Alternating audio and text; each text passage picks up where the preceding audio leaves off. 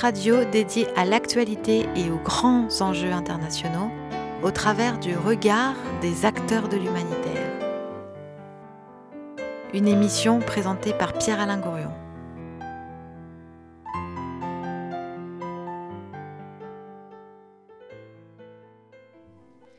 Bonjour à tous, euh, c'est Human, euh, c'est notre émission bi-hebdomadaire euh, sur les réseaux sociaux et sur Couleur FM. Toi l'homme, que fais-tu de ta vie en société? Que fais-tu de ton monde?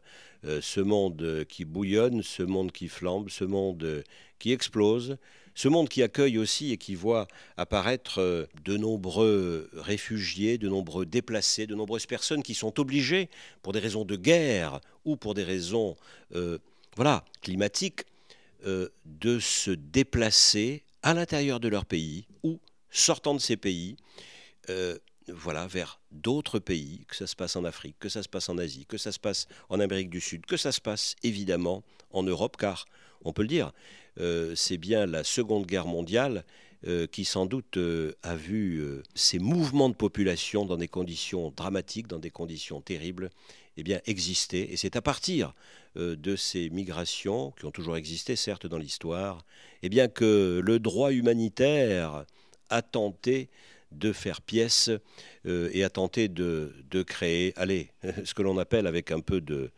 d'ironie et de contradiction, le droit de la guerre. Comme si la guerre pouvait avoir un droit, comme si la guerre n'était pas justement l'expression de la plus grande sauvagerie de l'homme. Alors, on constate euh, depuis maintenant de, nombreuses années, ces migrations de population à la fois inquiètent l'opinion publique et sont utilisées par un certain nombre euh, d'hommes et de femmes politiques euh, précisément pour obtenir du vote, pour obtenir de la votation, comme disent nos amis helvétiques.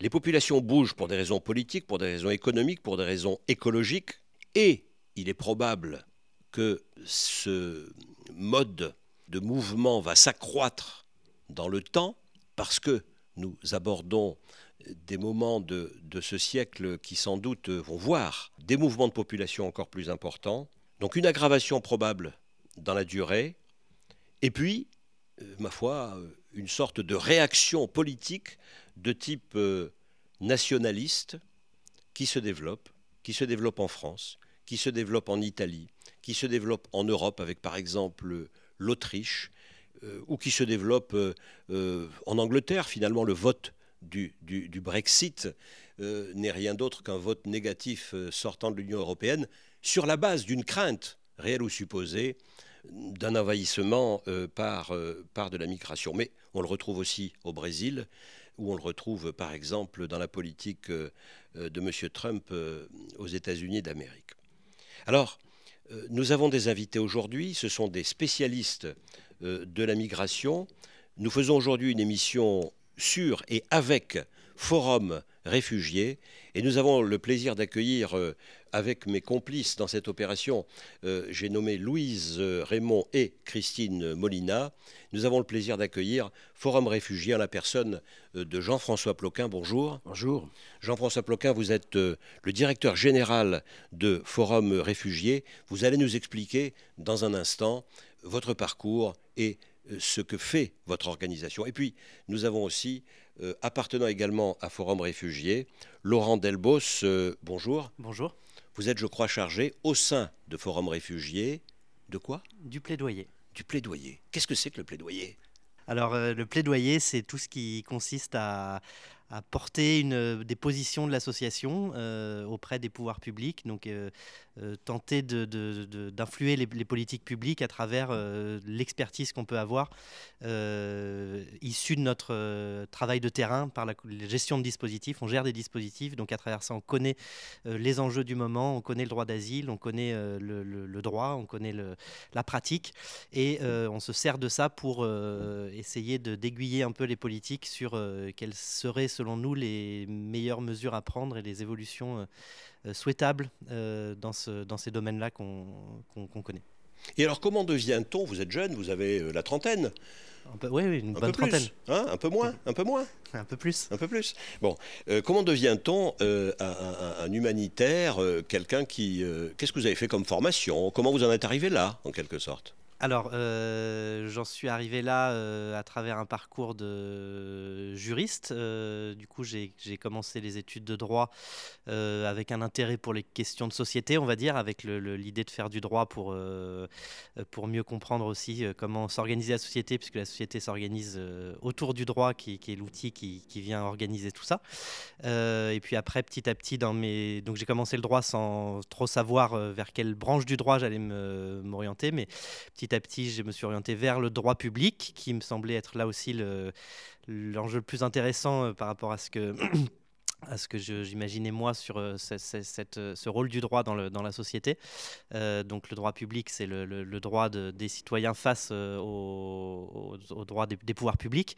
et puis ensuite, plus précisément encore sur la question des libertés publiques et encore plus précisément encore sur la question des, du droit des étrangers, qui est quelque chose qui m'est venu en fait à travers un stage que j'ai fait pendant mes études à la CIMAD qui est donc un stage en centre de rétention administrative. Donc j'ai travaillé euh, euh, auprès, de, enfin, auprès de cette organisation pour euh, faire de l'accompagnement juridique des étrangers en centre de rétention. Donc on en parlera peut-être un peu après de tout ça, mais c'est des étrangers qui sont enfermés avant leur éloignement. Donc c'est à travers cette expérience de stage que j'ai approché cet enjeu du droit des étrangers qui m'a beaucoup intéressé. Donc après j'ai orienté mon parcours universitaire dans ça, donc droit public, droit de l'homme, droit humanitaire, enfin voilà, de spécialisation dans ces domaines-là. Et ensuite, euh, j'ai eu une première expérience professionnelle un peu longue euh, dans une autre grosse organisation nationale qui s'appelle France Terre d'Asile. Et ensuite, j'en suis arrivé euh, à Forum Réfugiés, qui est aussi une autre grosse organisation nationale sur ces, sur ces sujets-là. Voilà. Alors vous êtes euh, aujourd'hui autour d'une table euh, et autour de micro avec votre directeur général, donc faites très attention à ce que vous allez dire, euh, parce que voilà, vous comprenez, la hiérarchie est là. Non, justement, on va considérer ce moment avec l'aval de Jean-François Ploquin comme une espèce de lieu, comme une espèce de territoire d'asile où le salarié pourrait dire tout ce qu'il voudrait dire avec sa liberté de parole. Mais certainement on a naturellement tout à fait tout cadré avant d'arriver ici. voilà, Jean-François Ploquin, merci euh, d'être avec nous. Merci d'avoir répondu à notre, notre sollicitation. Donc, vous êtes directeur général de, Forum Réfugiés. Euh, quelques mots peut-être sur vous, sur votre parcours. Euh, vous, avez légèrement plus de 30 ans? Légèrement plus, oui. Oui, oui, oui, oui. Euh, la soixantaine pointe son nez à l'horizon. Euh. voilà. voilà. Euh, moi, j'ai au départ conduit des, études littéraires et musicales. Donc assez, assez éloigné du champ d'activité. Et puis, comme beaucoup de jeunes gens, j'ai fait au milieu des années 80 ce qui était un service civil. C'était l'obligation de conscience. Et je l'ai fait à la CIMAD à Lyon. Euh, entre 1984 et 1986. Et j'ai eu la chance de travailler avec en particulier de, un certain nombre d'hommes et de femmes, mais en particulier de, deux personnes euh, qui, ont, qui ont marqué euh, le paysage lyonnais. C'est Jean Costil, qui était un pasteur, puisque la CIMAD est une association fondée par les mouvements protestants en 1939. Et puis, et puis Christian Delorme, euh, qui est aussi une personnalité très, très engagée sur les questions des étrangers. Donc j'ai beaucoup appris à leur contact. Vous voyez, je, vous interromps, pardonnez-moi, mais il se trouve que, comme un vieil étudiant dans les années 68-69, j'ai connu ces deux hommes euh, et Jean Costil et Christian Delorme. Christian Delorme, on a beaucoup parlé de lui par la suite parce que voilà, euh, il est à la fois discret et médiatique. Et puis Jean Costil, euh, lui, qui, fait moins parler de lui. Et j'ai presque envie de vous dire, mais pardon, on n'est pas au bistrot. comment, comment se porte-t-il? Est-il toujours de ce monde? Est-il toujours en activité? Il n'est plus en activité, il, est, il est retiré, euh, il s'est retiré au sens euh, de, la retraite euh, dans, dans, le sud de la France, où il coule des, des, jours tout à fait paisibles. Bon. Voilà. bon. Et puis, bah, par ailleurs, je, suis en train de perdre le, fil de ce que je voulais dire. Oui, pardon, je vous ai interrompu. Oui, Mais voilà, on parlait de, des parcours de ces. Vous, vous, racontiez votre histoire et votre service civil auprès de la CIMAD avec, avec Costil, avec ce, ce, pasteur, comme Christian Delorme, lui. Était non pas pasteur mais curé, ce qui nous ramène quelque part aux origines, j'allais dire, religieuses du monde de l'humanitaire. Euh, on a en effet là, deux, personnalités euh, qui sont des clercs, enfin, au sens, euh, même si en protestantisme et dans le catholicisme, les choses ne se suivent pas de la même façon, mais qui incarnent parfaitement le mouvement de, sécularisation, de, laïcisation des, mouvements de solidarité qui, pour beaucoup, ont des origines confessionnelles. mais dans un monde qui s'est sécularisé et où on a encore des secours catholiques, on a encore des protestantes, etc. Mais d'une part, les, comment dire, les, les valeurs fondatrices sont élargies, le recrutement est tout à fait, euh, comment dire, euh, inconfessionnel. il reste quand même parfois des, ancrages. Alors, je pense à la CIMAN notamment. Il y a des églises qui sont dans le conseil d'administration, il y a des donateurs, il y a des fidélités. Bon, mais on est effectivement sur un monde extrêmement ouvert. Et sur ces questions-là, enfin, sur les questions qui concernent notamment la question des étrangers, la question, les questions migratoires, les questions de l'asile on est sur des questions sociétales euh, très transversales, mais dans lesquelles les différentes sensibilités, euh, je dirais humanistes au sens large, enfin, euh, tous ceux pour qui rien de ce qui est humain est étranger ont, quelque chose à dire. Voilà. Et heureusement, ce sont des, sujets sur lesquels on, trouve toutes les sensibilités confessionnelles et, philosophiques, et ça, il faut absolument le garder, parce que là, il y, a un socle de, de valeurs, un socle de civilisation. Euh, sur lequel on doit euh, pouvoir s'appuyer assez, assez largement. Et alors, comment passe-t-on, pour revenir à votre itinéraire euh, individuel, d'un intérêt, d'un tropisme pour les activités littéraires et musicales à l'humanitaire? Alors, euh, j'y réfléchissais en vous entendant présenter l'émission. Euh, peut-être aussi le milieu familial joue. Euh, mes parents étaient travailleurs sociaux, enfin l'un éducateur, l'autre infirmière, travaillant avec des, jeunes gens vulnérables dans ce qu'on appelle des maisons d'enfants à caractère social. Et je, pense qu'il y, a un tropisme, il y a, un intérêt, enfin qui était une espèce d'ambiance familiale pour, les personnes vulnérables. et les mineurs le sont par, définition. donc voilà, il y a quelque chose. Suis pas arrivé à la CIMA tout à fait par hasard, même si c'était pas clair. Et là, je me suis retrouvé pendant deux ans, pendant 24 mois. Euh, on m'a confié de façon très très imprudente. Mais je ah oui, le service civil, pardon. Voilà, c'est euh, ça. C'était euh, les gens qui ne voulaient pas, les objecteurs de conscience. Voilà, c'est ça. les objecteurs de conscience, c'est ça. Quand on ne voulait pas faire son service militaire à l'époque où il était obligatoire, je le dis pour les jeunes gens, tout à fait. on faisait un service civil et ça durait deux ans. Alors, on était puni, mais c'était une, une, punition formidable parce que du coup, on passait 24 mois. Et moi, je me suis retrouvé à, à accompagner euh, les réfugiés. Et à cette époque-là, on est au milieu des années 80, donc on est dans une décennie qui est celle de la mondialisation de l'asile. Parce que quand la Convention de Genève de 51 est, adoptée, on est dans une problématique purement européenne de l'asile. La Convention de Genève ne concerne que les événements qui ont, eu lieu en Europe. Elle est là pour gérer la situation des personnes qui sont trouvées de l'autre côté de la frontière du pays, enfin avec le, redessinage de la carte de l'Europe en 1945. Euh, et puis, euh, on a ensuite euh, l'épisode des, des, Boat People, fin des années 70, début des années 80. On a toutes les dictatures latino-américaines, ça c'est les années aussi 80, les coups d'État, Chili, Argentine, Uruguay, Brésil, etc.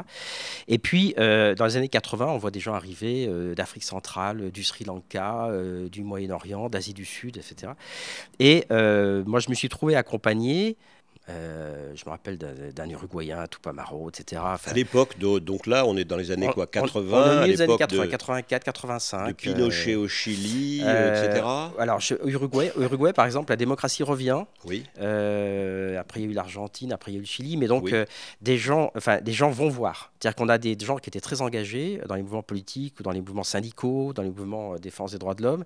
Et lorsque ça commence à bouger, lorsque les, les dictatures tombent, qu'il y a des premières, un gouvernement de transition, il y a les anciens du régime, enfin tous ces, toute cette période un petit peu grise où on va voir. Bon, et ça, ça m'avait frappé. Euh, on va voir et on retourne tout seul, on laisse les enfants, la famille rejoint. Ou bien, on va voir, c'est-à-dire bah, C'est-à-dire, euh, un réfugié, c'est quelqu'un euh, qui, qui, peut qui, vit dans un autre pays que celui dont il a la nationalité, parce que ce, pays qui est le sien ne peut plus le protéger. Un réfugié, euh, le refuge, c'est un transfert de protection. Donc, je ne peux pas être euh, protégé dans le pays qui, est, mon pays, dans lequel je suis né, dont j'ai la nationalité, même il me persécute. Bon. Et donc, je trouve un refuge dans un autre État qui me protège. Et donc, si je veux rentrer dans mon pays, parce que je considère que les conditions qui ont causé mon exil ne sont plus là et que je peux rentrer chez moi, je vais vérifier euh, qu'on va pas m'attraper à la frontière, à l'aéroport, qu'on va pas me jeter, etc. Que les conditions, que je vais pas prendre une balle euh, dans la tête trois mois après, qu'il n'y a pas des règlements de compte.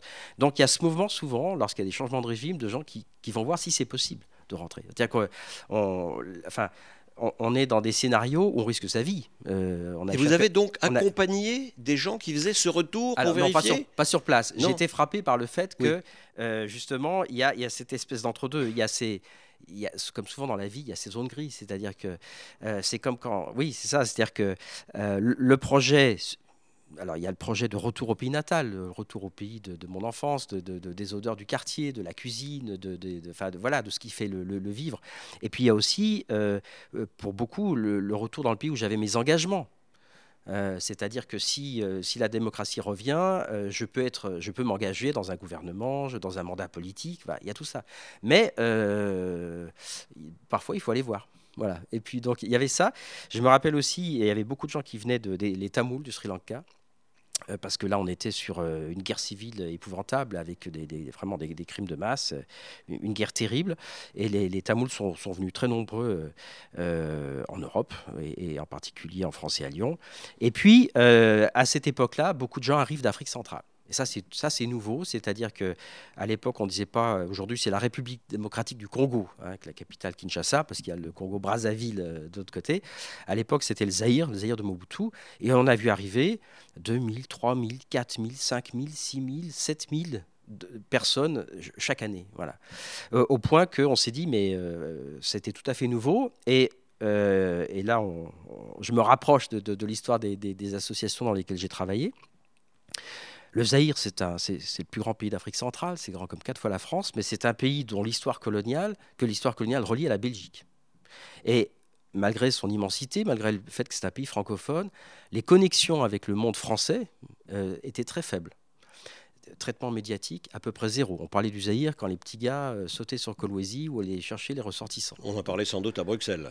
mais on en parlait beaucoup à Bruxelles. Dans, la presse française, des entrefilets. alors que tous les jours, dans la presse. Euh, les universitaires, très peu d'études, peu de géographes, peu d'historiens peu de euh, voilà peu de coopérants, peu d'hommes d'affaires, peu de missionnaires. Enfin voilà, donc une espèce de, faiblesse de connaissance de, de, cette espèce de, centre de l'Afrique. Et donc on est allé voir. Et en 86, euh, avec un collègue qui était déjà donc euh, au CRARDA, ce qui est le CRARDA, c'est l'ancêtre de Forum Réfugiés. Euh, CRARDA, alors d'ailleurs ce sigle un peu imprononçable, c'est un truc pour les médecins, dites CRARDA, hein, c'est pour, voir si on n'est pas enroué. c'est Comité rhodanien d'accueil des réfugiés et de défense du droit d'asile. Et derrière ce titre un peu long, à l'époque on faisait des titres un peu longs, il y a deux mandats qui sont clairs. Et ça, on les a toujours. C'est-à-dire que euh, accueillir les réfugiés, c'est on est dans le dur. C'est-à-dire qu'il faut des murs, euh, des toits, de l'eau courante, de l'électricité, des gens qui s'en occupent. Donc on est dans l'organisation d'un hébergement accompagné. Aujourd'hui on dit hébergement accompagné, c'est-à-dire qu'il y a des gens qui sont quelque part et on les accompagne dans, leur démarche. Et la défense du droit d'asile, c'est le mandat de plaidoyer que Laurent euh, expliquait tout à l'heure. Et ça, c'est vraiment dans l'ADN euh, de Forum. Euh, aujourd'hui, il y a des gens qui font de l'accueil de réfugiés, qui le font très bien, mais qui ne sont pas dans le plaidoyer. Et puis, il y a des gens qui sont dans un plaidoyer très actif, mais qui ne sont pas dans la gestion de l'accueil. Et on essaie de, de vivre cette tension entre euh, les contraintes quotidiennes de la gestion de site, avec une gestion un peu hôtelière, il faut changer les draps, tout ça, il y a des punaises de lit, bon, il y a un côté très, très, euh, très, très pragmatique, très réel, très matériel de l'accueil, et puis euh, le fait que l'asile est une question sociétale sur laquelle il faut se prononcer régulièrement. Voilà. Et nous voilà donc au centre de notre, de notre sujet, au centre de notre propos, avec ces, réfugiés, avec ces gens déplacé, avec cette humanité souffrante. Et on va se faire euh, une toute petite pause musicale pour y réfléchir et continuer notre conversation. Donc, euh, Louise? Alors, on fait une petite virée musicale du côté de Manu Chao avec Clandestino.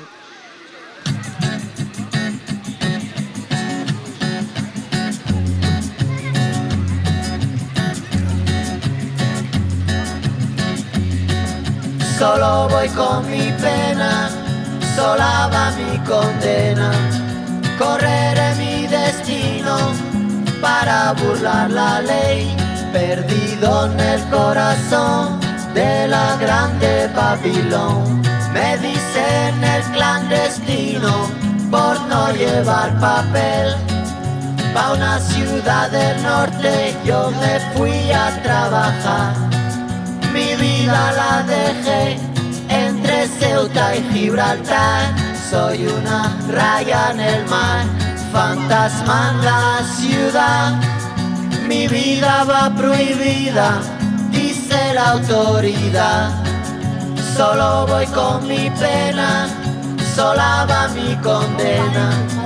Correré mi destino por no llevar papel, perdido en el corazón de la grande Babilón.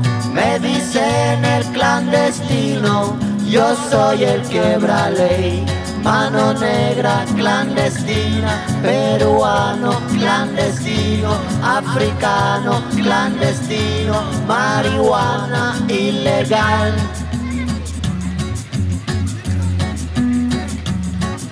Solo voy con mi pena, sola va mi condena. Correré mi destino para burlar la ley, perdido en el corazón de la grande Babilón. Me dicen el clandestino por no llevar papel. Argelino clandestino, nigeriano clandestino, boliviano clandestino, mano negra. On est de retour euh, donc sur l'émission Human euh, avec euh, Forum Réfugiés. Jean-François Ploquin, euh, donc directeur de Forum Réfugiés COSI. Alors, euh, quelle est cette appellation Ce sont deux associations qui ont fusionné à une époque. D'où ça vient Tout juste, c'est exactement ça. En fait, il y a eu un espèce de mouvement d'aller-retour. Euh, tout à l'heure, on disait en 1986, beaucoup de demandeurs d'asile viennent d'Afrique centrale et du Zaïre, et on se dit, mais euh, pourquoi est-ce qu'ils viennent Et on va les voir? Et en allant voir là-bas, donc ça, on est en août 86, euh, on découvre non seulement un pays euh, qui est connu comme étant euh, un régime autoritaire, une dictature, enfin Mobutu, mais on découvre aussi une, société civile qui, dans la clandestinité, travaille notamment sur les questions de défense des droits de l'homme, qui publie des rapports, etc. On va y retourner euh, en 1992, au moment de la répression d'une marche terrible, un million de personnes dans la rue, un petit peu comme les grandes marches auxquelles on assiste aujourd'hui euh, euh, en Algérie ou au Soudan. Il y avait un million de personnes le 16 février 1992 et il y a eu des dizaines de morts. Et donc là, on rencontre la société civile zaïroise, puis co- congolaise, et on va tisser des liens et de fil en aiguille, on va, on va construire des projets d'appui, on va aller chercher de l'argent à Bruxelles, on va aller chercher de l'argent à l'Agence française de, développement et on va, on va créer un bureau euh, sur place. Mais alors, donc, co- on va- comment, comment ça se passe? C'est-à-dire que vous- êtes là, vous êtes sur le territoire national français, Ouais, ouais. euh, vous, vous faites des maraudes, comment vous sentez l'arrivée d'immigrés? Par exemple, vous dites il y a des milliers de gens qui arrivaient euh, de, de- de- donc du Zaïre, là.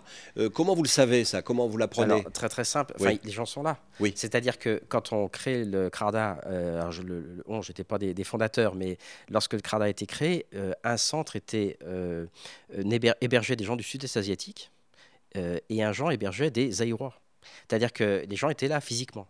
Et euh, c'est le caractère à la fois important en nombre et nouveau qui interroge et qui fait que euh, bah, tout à l'heure j'ai expliqué il y a peu de bouquins enfin euh, on va à la bibliothèque municipale il n'y a rien C'est-à-dire que vous vous saisissez vous-même on, on y va du problème parce que vous le constatez sur le terrain. oui, et on se dit, Voilà. il faut comprendre, et pour comprendre, et ça c'est quelque chose auquel on tient beaucoup, dire qu'il faut ça, il faut, alors c'est comment dire, il faut se méfier des missions sur le terrain d'évaluation parce que des fois on va chercher euh, ce qu'on veut aller chercher, enfin on, trouve ce qu'on est allé chercher, mais enfin il y a quand même une concrétude du terrain, une pluralité, euh, euh, une épaisseur du terrain qu'on trouve pas dans les bouquins, dans les reportages, il faut aller voir.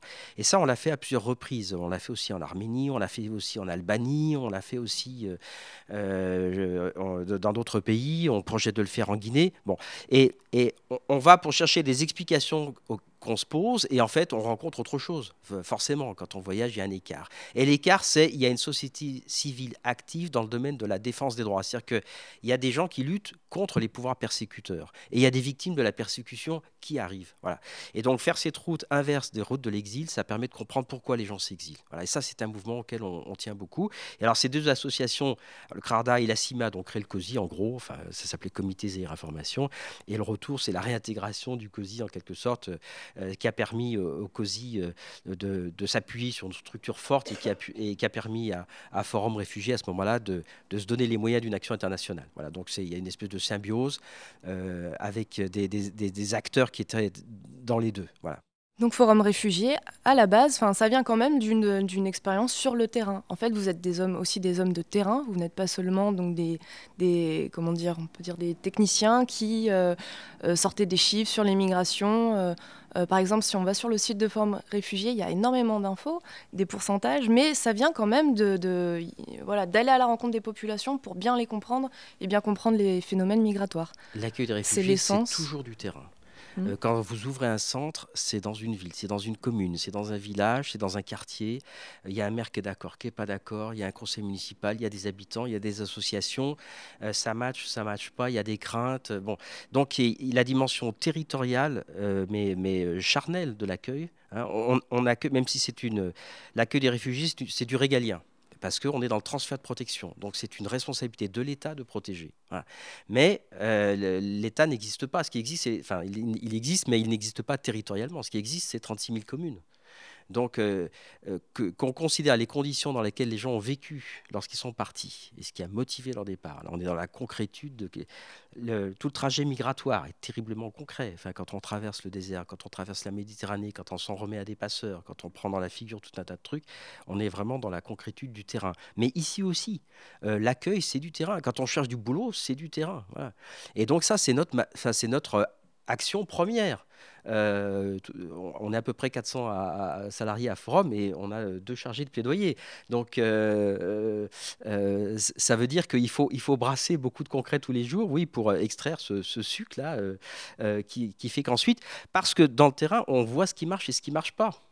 Euh, on voit quand il y a des délais, on voit quand il y a des gens dehors, on voit quand les gens ne trouvent pas de, logement, quand ils ne trouvent pas du travail, on voit que les gens ne sont pas soignés. C'est cette concrétude de l'expérience quotidienne qui fait qu'ensuite, on va mettre en forme et on va plaider.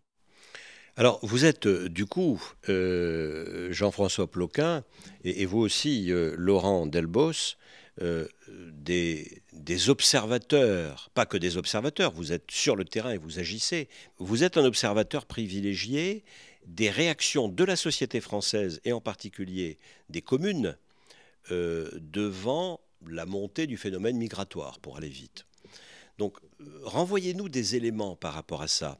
Comment est-ce que cette société française réagit Il y a plusieurs, euh, plusieurs, facettes à cette réponse. Il y a une réaction qui, de plus en plus, peut être perçu comme une réaction de repli, un peu de méfiance par rapport à, ces phénomènes migratoires qui sont euh, présentés par, le, par de nombreux discours politiques comme étant un problème, comme étant quelque chose qui pourrait menacer la société française, etc. Donc il y a toujours un peu une crainte de, des pouvoirs publics d'accueillir un centre sur la commune, donc une crainte des citoyens de se dire on va avoir euh, aujourd'hui euh, près de nous des, ces étrangers dont on nous parle beaucoup mais qu'on ne connaît pas. Mais que, Comment vous gérez ça justement avec la commune et avec les services ça, c'est la première partie de la réponse. effectivement, ça, ça c'est la réaction un peu euh, de base. Après, euh, Après, il y a beaucoup de choses qui se font. Donc, nous, on travaille avec les élus, avec les, services de l'État, avec les services euh, de la commune, etc., pour justement essayer de faire ce travail d'information euh, auprès des, populations pour expliquer un petit peu ce que ça va être ce centre, qui va être le public accueilli.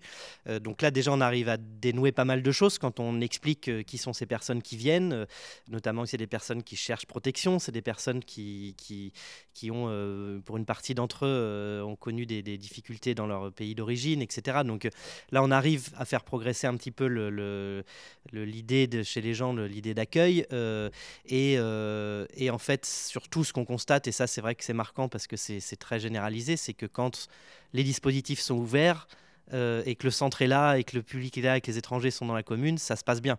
donc là, on se rend compte que la rencontre... Ça, ça se passe moins bien quand on a l'idée qu'ils vont arriver et ça se passe mieux quand ils sont là et qu'on s'aperçoit que ce ne sont pas des monstres. Oui, c'est ça. Il y a vraiment toujours un décalage entre cette idée de, des étrangers tels qu'ils sont présentés euh, dans les discours politiques, etc., qui, qui renvoient à beaucoup de, craintes, et puis en fait la réalité euh, concrète d'avoir des gens euh, qui sont là dans la commune, qui participent à la commune, qui vont aller acheter des choses au commerce du coin, qui vont scolariser leurs enfants, qui vont être amis avec nos propres enfants, qui vont participer à un tournoi de foot avec notre des proches à nous qui sont dans la commune. Enfin voilà, donc du coup, la, rencontre, euh, en réalité, c'est ce qui permet de, surmonter beaucoup de préjugés et beaucoup d'obstacles. Mais, les voilà, c'est pour ça que c'est en deux phases. Ce que je disais, c'est que les obstacles, ils sont là. Et c'est assez, euh, assez généralisé. Il y a toujours quand même des petites résistances, enfin pas toujours, mais très souvent.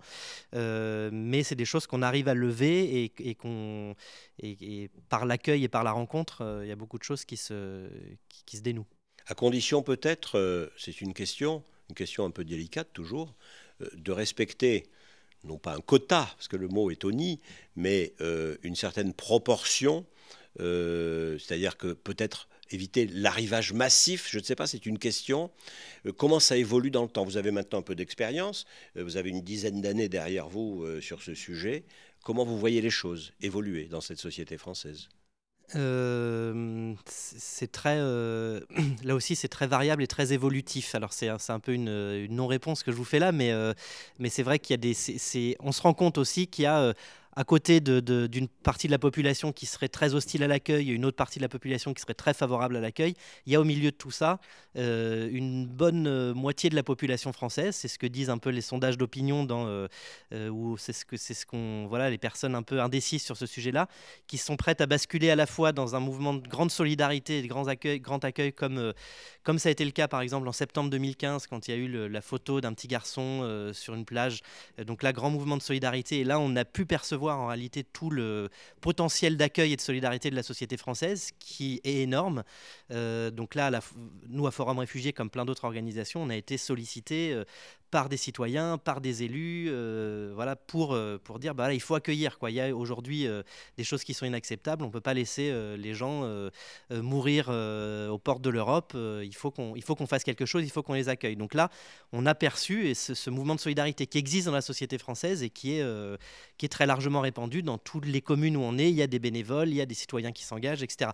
Mais il y a aussi d'autres mouvements plus euh, euh, un mouvement de balancier aussi qui a pu se produire avec les attentats de 2015 euh, et, et ceux qui ont suivi aussi de d'une société française aussi qui, qui est aussi un peu méfiante par rapport à ça. Donc on est dans cet entre-deux, quoi, avec euh, une partie de la population française qui euh, a au fond d'elle, je pense, cette envie de solidarité, mais qui aussi se pose des questions. Et c'est tout ça, tout ce travail-là qu'il faut faire pour, euh, pour expliquer que, que l'accueil et l'organisation de l'accueil sera bénéfique pour tous. Alors, vous parlez d'un potentiel d'accueil. Euh, donc c'est très positif finalement ce que vous dites. Ça veut dire qu'on a vraiment euh, en nous les possibilités, euh, comment dire, les ressources humaines pour accueillir tous les, migrants dans le besoin. Mais le potentiel d'accueil d'un point de vue très pragmatique en termes, par exemple, bah, de, de, de, logement, est-ce que, parce qu'on entend beaucoup dire, donc dans les discours politiques, que on ne peut pas accueillir toute la misère du monde parce que ça nécessite voilà, de, bah, pouvoir accueillir les gens euh, sur des points de vue euh, très concrets. Qu'en est-il réellement? Est-ce que là aussi on a un potentiel d'accueil?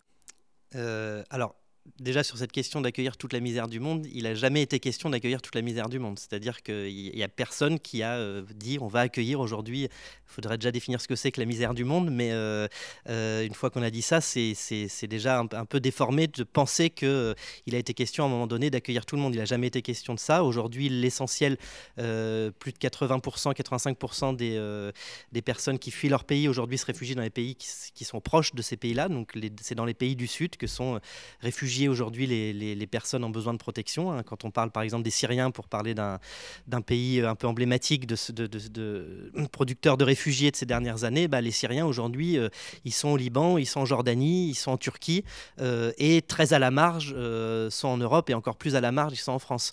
Mais donc aujourd'hui, le, le c'est pas la France ni les pays occidentaux, les pays du Nord qui accueillent ces, ces populations-là. Donc ça, c'est une une partie de la réponse. Après, sur la question de, savoir est-ce qu'on a les moyens d'accueillir, etc. Euh, ce qui est sûr en tout cas, c'est que si on ne se pose pas la question de comment on va organiser l'accueil euh, et si on n'organise pas euh, ces, migrations et qu'on se pose juste la question de dire comment on va freiner l'immigration, comment on va plutôt s'arranger pour que les personnes viennent pas, ça va mal se passer. Mais dès lors qu'on met en place des choses où on organise l'accueil, euh, ben, on se rend compte que ça, marche bien. C'est ce qu'a fait euh, quand l'Allemagne a dit on va accueillir euh, un million de personnes, bah, ça s'est fait parce que parce qu'ils ont mis derrière des politiques publiques qui ont permis cet accueil. Il ne s'agit pas juste de dire on va accueillir tout le monde et puis il y aura de la place pour tout le monde. Ça, ça nécessite derrière effectivement l'établissement de politiques publiques très précises et très complexes qui et quand je dis organiser l'accueil et organiser l'immigration, ça veut dire aussi de se donner les moyens d'accueillir les personnes qui peuvent être accueillies, qu'on doit accueillir au, titre de nos obligations, qui rentrent dans les, euh, dans les, critères aujourd'hui pour avoir un droit au séjour ou un droit d'asile en France, mais ça veut dire aussi euh, euh, prendre les mesures pour éloigner les personnes qui sont en situation irrégulière sur le territoire. L'organisation d'immigration aujourd'hui, c'est ça, donc c'est ni accueillir tout le monde, ni rejeter tout le monde, c'est prendre la question migratoire dans toute sa complexité. Mmh donc si on veut, on peut. Euh, pour autant, aujourd'hui, il, il, me semble qu'on n'a pas encore réussi à mettre en place un système de prise en charge euh, des, migrants qui soit vraiment vertueux, efficace.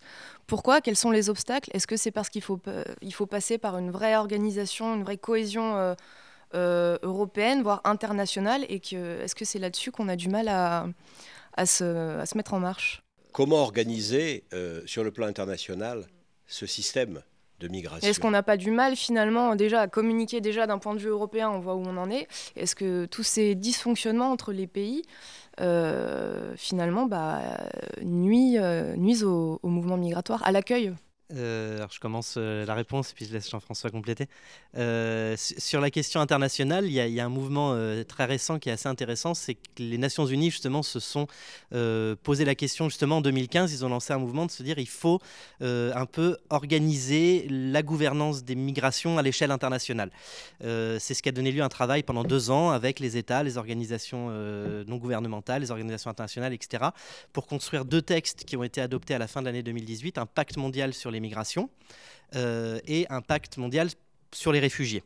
Euh, donc c'est aujourd'hui deux textes qui ont été euh, signés par Beaucoup d'États, euh, le pacte mondial sur les réfugiés, quasiment tous les États membres des Nations Unies l'ont signé. Celui sur les migrations, il y a eu quelques résistances d'États parce qu'il y a eu des polémiques, euh, ce qu'on a appelé le pacte de Marrakech, avec euh, du coup un peu une instrumentalisation de certains courants politiques et certains États du coup qui ont dit nous on veut pas signer ça parce que ce pacte il nous oblige à faire à accueillir plein de gens, etc. Ce qui n'est pas du tout le cas. Hein. Du coup le, pacte mondial sur les migrations, il, il oblige en rien les États sur leur souveraineté euh, et sur la question de l'accueil. Ça reste une souveraineté des États de décider euh, qui rentre, qui sort du territoire.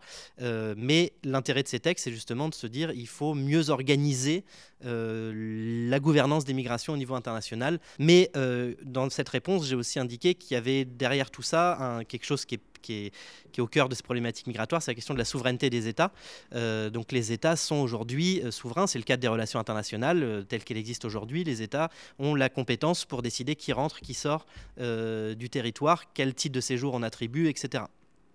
ils ont cette souveraineté-là qu'ils ont en partie euh, abandonné sur un petit volet, qui est la question justement du droit d'asile, qu'on citait tout à l'heure. En s'engageant à travers la Convention de Genève notamment, les États se sont engagés à dire il y a des personnes qui sont, dès lors qu'elles rentrent dans les critères de la Convention de Genève, ces personnes-là, on euh, devra les accueillir et ça s'imposera à nous en quelque sorte. Alors expliquez en quelques mots euh, ce qu'est la procédure de, ce qu'est l'asile. Qu'est-ce que c'est que cet asile? C'est quoi? Je suis, j'ai plus de, de relations avec mon État d'origine peut-être Jean-François Ploquin, euh, j'ai perdu ma relation avec mon état d'origine parce que j'ai dû bouger, parce que j'ai fui, et je suis quoi? Je suis euh, euh, un apatride, alors je vais demander à un État une protection au titre justement de, de ce droit d'asile D'où vient ce droit d'asile? Alors là, alors d'où vient le droit d'asile? Je pense qu'il est aussi vieux que l'humanité. Enfin, on n'était pas là pour le voir, mais en tout cas, on, sait bien que dans l'Antiquité, il, y a des, il y a des lieux euh, protecteurs. Euh, c'est le temple, c'est euh, des villes d'asile. Derrière, derrière, la notion d'asile, il y a cette notion qu'il y a des lieux où le, bras armé, le bras qui, tient l'épée, ne peut pas rentrer. Donc il y a, des espaces sanctuarisés. Et c'est ce que ensuite va formaliser le droit positif qui fait que, euh, euh, comment dire, on organise des lieux dans lesquels la personne est protégée. Alors, et ça rejoint la question précédente, mais massivement, les gens qui sont euh, considérés comme réfugiés, parce que là, il faut qu'on fasse un tout petit peu de sémantique, parce qu'on parle de réfugiés, on parle de demandeurs d'asile, on parle d'apatrides, on parle, etc. Donc, le réfugié, encore une fois, c'est une définition juridique, c'est la Convention de 51, c'est la personne qui, se trouvant hors du pays, dont elle est la nationalité ne peut se réclamer la protection de ce pays pour un certain nombre de raisons, hein, parce qu'il est persécuté pour, à cause de ses opinions politiques, de son appartenance à une ethnie. J'ai le droit, moi, être humain, d'avoir la protection d'un État et si je ne l'ai plus, je peux la demander à un autre État ou je peux la demander à une organisation internationale, pour aller vite. Alors là, on est dans les. Oui, hein c'est l'article 14 de la Déclaration universelle des droits de l'homme. Tout homme a le droit de demander l'asile. Voilà. Euh, effectivement, alors le HCR y répartit très, très peu parce que. HCR, le Haut Commissariat, le commissaire pour les réfugiés, qui, est l'organe des Nations Unies qui a été créé pour, euh, pour s'occuper des réfugiés, euh, il gère essentiellement les gens là où ils sont. Et comme Laurent le disait tout à l'heure, c'est 85-86% des gens qui sont dans les pays limitrophes. Parce que quand vous fuyez la guerre, quand les, quand les milices arrivent et mettent le feu à votre village, hein, vous fuyez à pied, vous prenez le gamin, vous n'avez pas le temps de prendre le passeport, pas le passeport, etc. Euh, la plupart des gens se déplacent à l'intérieur même de leur pays pour 5, pour 5 millions de réfugiés syriens, il y a 8 millions de Syriens déplacés dans leur propre pays. Mais ou, simplement, vous savez, bah, d'abord, si vous êtes dans un pays enclavé, vous ne pouvez pas marcher 1000 km jusqu'à la frontière. Donc vous allez, vous allez jusque-là, vous êtes à l'abri parce que là, on ne viendra pas vous chercher, là, on ne viendra pas vous tuer, là, vous, vous, êtes hébergé, vous êtes accueilli par le village d'à côté, etc. Donc cette réalité très très concrète, on, va on, on court jusque-là où on peut s'arrêter de courir. Bon, alors parfois c'est dans son pays, et si on franchit la frontière, on devient réfugié. Et la plupart des réfugiés dans le monde sont reconnus prima facie, comme on dit, c'est-à-dire qu'on constate, voilà, que vous êtes réfugié parce que le simple fait que vous fuyez et que vous arrivez. Donc la, grande majorité. Et puis le, le, HCR, il constate aussi que des gens peuvent pas rester réfugiés là où ils sont, parce qu'ils sont euh, parce sont trop vulnérables, parce que euh, ils peuvent être inquiétés dans le pays où ils ont trouvé un premier refuge, parce que euh, il y, y, y, y, a des enjeux simplement pour des gens qui vivent dans des tentes, de ne pas vivre toutes. Enfin, on peut décider de, vivre dans des conditions très dégradées, mais on pense à ces enfants euh, qui ont interrompu leurs études et, on, et on, veut, et c'est pas possible dans le pays de premier accueil parce que vous êtes 500 000, vous êtes un million. Donc on va chercher un pays d'accueil euh, définitif et c'est ce qu'on appelle la réinstallation. Donc le, HCR anime des programmes de réinstallation et l'Union européenne a un programme de réinstallation et les États membres peuvent s'inscrire dans ce mouvement de réinstallation. Et là, et j'en termine sur euh, cet élément-là, là on est effectivement sur la question de la répartition et des quotas et des combien et des pourquoi et des viennent où, etc. Alors, on va y revenir, mais on va faire euh, une, seconde pause musicale. Louise, mhm. tu nous proposes quelque chose? euh, respiration avec Calypso Rose, mais on reste quand même euh, dans le thème puisque le titre c'est Far From Home.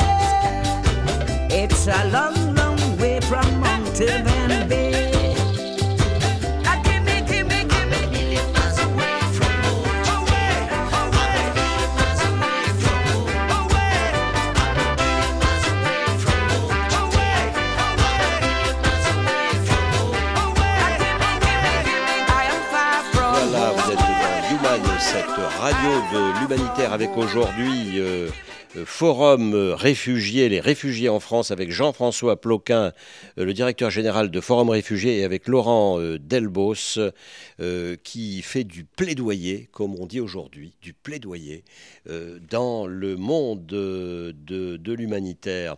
Alors, Christine Molina, je crois, a une question à vous poser. Oui, moi j'ai une question sur euh, quelle, vision vous avez de l'évolution du dispositif d'accueil euh, des réfugiés sur les 15 dernières années et comment vous collaborez avec les autres associations qui interviennent aussi auprès de, auprès de, réfugiés et aussi collaboration avec les institutions du, social? Alors, on vient de loin. On vient de loin. Une première chose qu'il faut dire, c'est qu'il y a euh, un mécanisme d'ajustement entre le, nombre de personnes qui arrivent et le nombre de, places disponibles. Avec un, pari un peu permanent euh, des autorités budgétaires, que quand on, c'est de se dire que euh, est-ce qu'on projette des, fonds publics sur quel dimensionnement? Voilà, quelle est la jauge? Quelle est la jauge de centres d'hébergement Normalement, pour accueillir des demandeurs d'asile, on crée des CADA, des centres d'accueil de demandeurs d'asile. Les CADA sont des établissements conventionnés pour 15 ans. Euh, ils sont sous dotation globale de fonctionnement. Ils sont dans le budget 303 de la loi de finances, etc. Donc, euh, euh, est-ce qu'on calibre On devrait se dire, en France, il y a eu 120 000 demandes l'année dernière. On, a un peu plus, un peu moins de 100 000 personnes à, à héberger. est-ce qu'on se dit qu'il faut 100 000 places de CADA? Bon. Et en fait, euh, alors, deux éléments là. Le premier, c'est que les, flux sont, euh, sont, cycliques. Que si vous regardez depuis 30 ans euh, le volume de la demande d'asile, ça descend à 20 000, ça remonte à 60, ça redescend à 25, ça remonte, etc. Bon. Là, on est quand même depuis 10 ans, depuis 2008 en tout cas, on est sur une hausse continue et on, a deux, fois doublé le nombre de demandeurs d'asile sur la période récente. Donc, on, vient d'un parc d'hébergement, on parle de parc d'hébergement, de nombre de places, qui est sous-dimensionné de façon chronique et qui euh, pourtant a fait l'objet depuis quelques années de mesures plutôt plutôt contracyclique si on parle du budget, c'est-à-dire qu'il y a des efforts budgétaires qui, vont contre les contraintes budgétaires. L'État diminue et là, on augmente. Donc depuis quelques années, il faut le dire, il y a un peu de courage budgétaire. On crée des places chaque, chaque année, cette année, l'année dernière, l'année d'avant, etc. Bon. Euh, mais euh, et, on va arriver au total à 90 000 places, euh, quelque chose comme ça, ce qui, est assez remarquable, c'est un gros effort. Mais euh, pour tout un tas de raisons un petit peu techniques, qui tiennent autour de rotation, au statut des personnes, etc., il en manque toujours beaucoup et une, personne sur deux n'est pas hébergée quand elle arrive. Donc, notre association fait partie de celles qui prennent leur part de l'ouverture des places. Il y, en a, beaucoup. Il y, a, des grandes associations nationales. Le premier hébergeur, c'est l'ancienne Sonacotra, qui s'appelle aujourd'hui Adoma, et qui a reconverti une partie de ses foyers de travailleurs migrants, parce que les, travailleurs migrants euh, ont vieilli, euh, voire ont disparu, et donc il y avait de la place, et ils sont devenus euh, le premier acteur de l'hébergement des demandeurs d'asile. Mais il y a d'autres, il y a France d'Asile, il y a Coalia, il y a Forum, etc. chaque année, on crée 10 places par-ci, 50 places par-là, parce qu'il faut, créer, faut créer des places. Et là, on rejoint la question du plaidoyer. Ça sert à quoi pour nous de dire faut créer des places, faut créer des places, c'est pour juste, il y a des gens dehors, si on, regarde faire. Donc, euh, on, fait partie de ceux qui euh, se fatiguent un peu à continuer à créer des places, c'est-à-dire à battre la campagne, à visiter des établissements, à aller voir des bailleurs sociaux, à convaincre des maires, à voir d'anciens EHPAD, est-ce qu'ils sont encore aux normes ou pas aux normes, à voir s'il y a des travaux. Il y a toute une dimension euh, où il faut un petit peu se fatiguer à ouvrir ces places. Et donc, je dirais simplement, on prend notre part de ça. Et, dans ce type de démarche, vous êtes euh, la plupart du temps dans la négociation ou vous pouvez être dans du lobbying, voire de la tactique du conflit en squattant. je, pense par exemple au collège euh, Mauricev où sont accueillis actuellement des, mineurs isolés étrangers.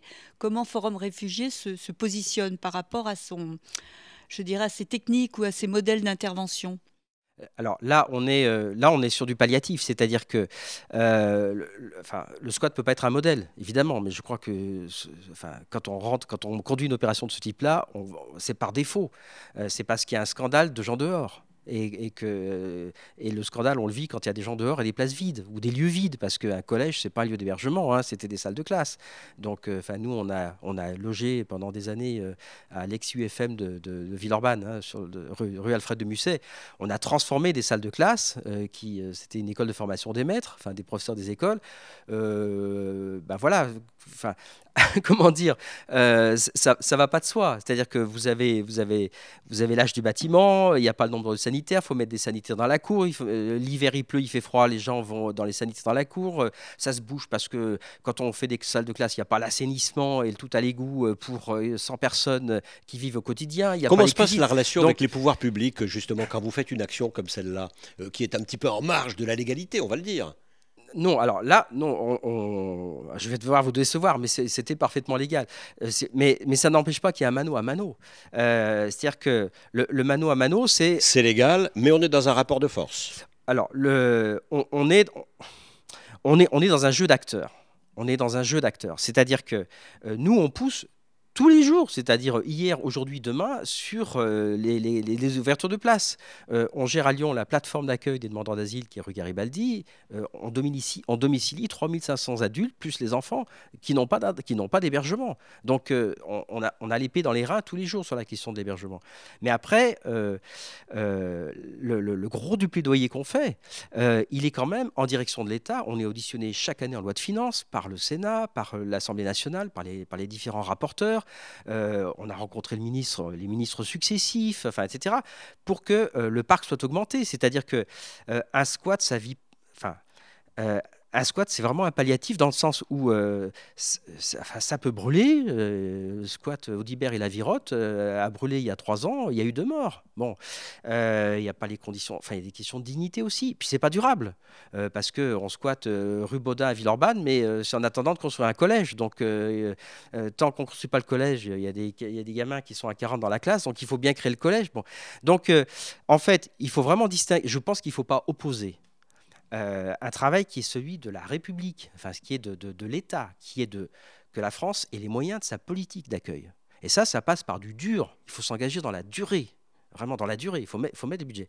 Et puis après, il y a, y, a y, a des, y a des mouvements qui sont, euh, oui, euh, un peu à l'arrache, euh, dans lesquels nous, on ne s'inscrit pas forcément, mais je dirais qu'on a déjà beaucoup à faire dans ce qu'on fait, mais qui sont aussi des façons, oui, de, de, de, de mettre les pouvoirs publics devant la réalité. Il y, a une façon de faire ça.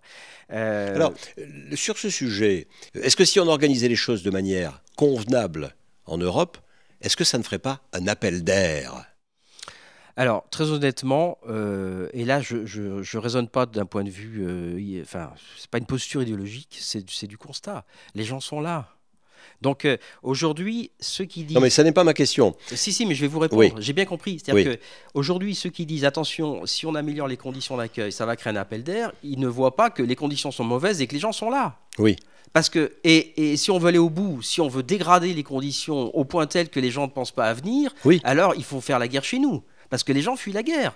Les gens, enfin, les, le gap entre la situation que les gens quittent et la situation que les gens trouvent ici, et je vais être un petit peu épouvantable, même, même dans la clandestinité, ou la soi-disant, parce qu'il n'y a pas vraiment de clandestin, tout le monde sait qui est qui, mais même sans papier, etc., même dans, dans, dans, dans, le vivre avec le, le minimum minimum qu'une société comme la nôtre sait produire de conditions de vie, mais ça, c'est encore préférable à ce que vous avez dû lâcher. Donc, de toute façon, euh, euh, il y, a un côté irrépressible dans le projet migratoire, alors plus ou moins, suivant la nature du projet, parce qu'on ne fuit pas de la même manière euh, la maison sous les bombes, la, torture, et puis le choix d'une vie meilleure en réfléchissant comment on fait, etc. Bon. Mais ce qui détermine les gens à venir, c'est pas si on touche 8 ou 9 euros par jour comme demandeur d'asile, si j'aurai 9 ou mètres carrés, ou si mmh c'est pas ça. Donc, la théorie de l'appel d'air qu'on entend ici et là, pour vous, n'a pas, de, pas de réalité et objective il faut rappeler que euh, il n'y a pas d'arrivage massif chez nous. Là, c'est la géographie qui commande. La France est au bout de la péninsule européenne. Donc, les grandes migrations qui nous viennent de l'Asie, du Proche-Orient, du Moyen, on est le dernier pays. Là. Enfin, ici, il y a l'Irlande après. Et puis après, c'est les Açores, mais il faut. Bon. mais on est le dernier pays où on arrive. C'est pour ça que les gens arrivent en, les Balkans, l'Europe centrale, etc. Donc, ça arrive surtout euh, et puis, dans les Balkans, ça arrive en Turquie, ça arrive en Italie, c'est ça Avec les guillemets, on ne voit pas les guillemets à la radio, donc je, dis que j'en mets. On est protégé par, les, par, la, par la mer. C'est-à-dire que si on veut traverser la mer, on la traverse là où elle est étroite. On va à Gibraltar. On, c'est le canal de Sicile. Est-ce que l'Europe est, devenue une forteresse? Non, pas, non, si elle était une enfin, en 2015, il y a quand même un million et demi de personnes, un million deux cent mille qui sont passées. Alors c'est plutôt euh, euh, la, France. Comment dire C'est pas aberrant qu'en supprimant les frontières intérieures, on se donne les frontières extérieures. Euh, là, parce que c'est une logique de comment dire. et et enfin, Forum, on n'est pas sur une position sans, frontiérisme. D'une part, parce que si on perd totalement la maîtrise des flux, on, arrive dans, une mise en difficulté de tout le monde. Il y a population d'accueil, population migrante, enfin, on est dans l'ingérable et on est dans des choses très très dures.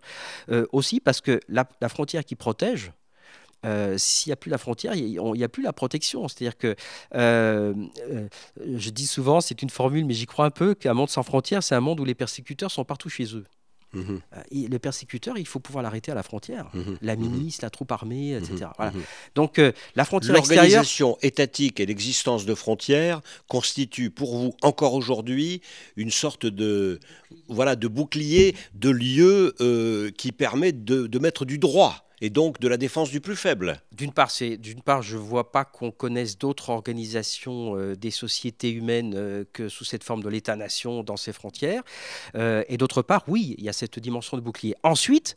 Et là, on retrouve une bonne vieille tâtant la Convention de Genève de 51, c'est-à-dire que vous ne pouvez pas refouler à votre frontière, vous ne pouvez pas refouler quelqu'un qui invoque la persécution.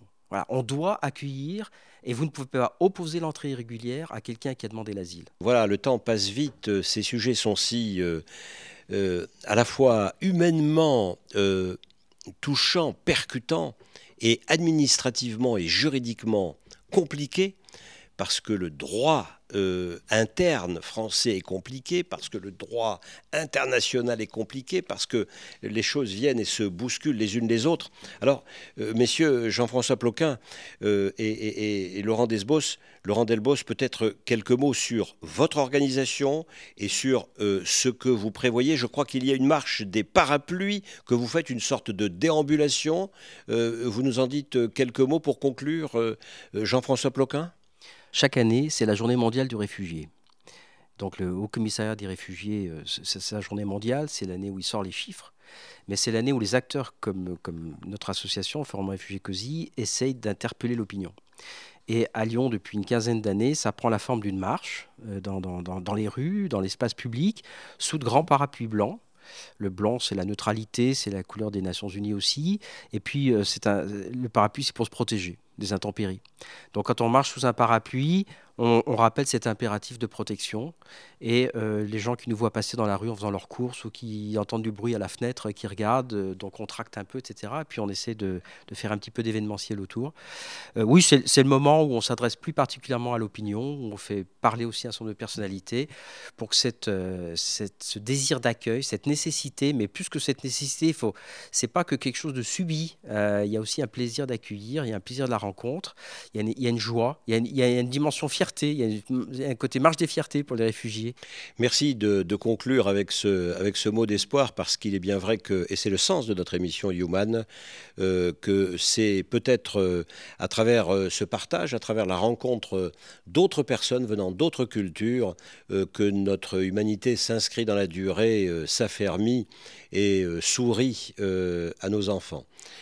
Euh, voilà, alors euh, vous êtes, vous étiez euh, dans Human, cette émission qui, que vous allez retrouver en podcast sur nos réseaux sociaux, c'est-à-dire sur le Facebook de Bubble Art, sur le Twitter de Human ou son Instagram, et sur, sur YouTube, et bien sûr sur notre site qui est Bubble, B-U-B-L-E, B-U-B-L-E, tiré, tiré du 6, art, A-R-T, prod, P-R-O-D, .com à la mention Human. À bientôt pour euh, une autre balade avec d'autres humanitaires. Salut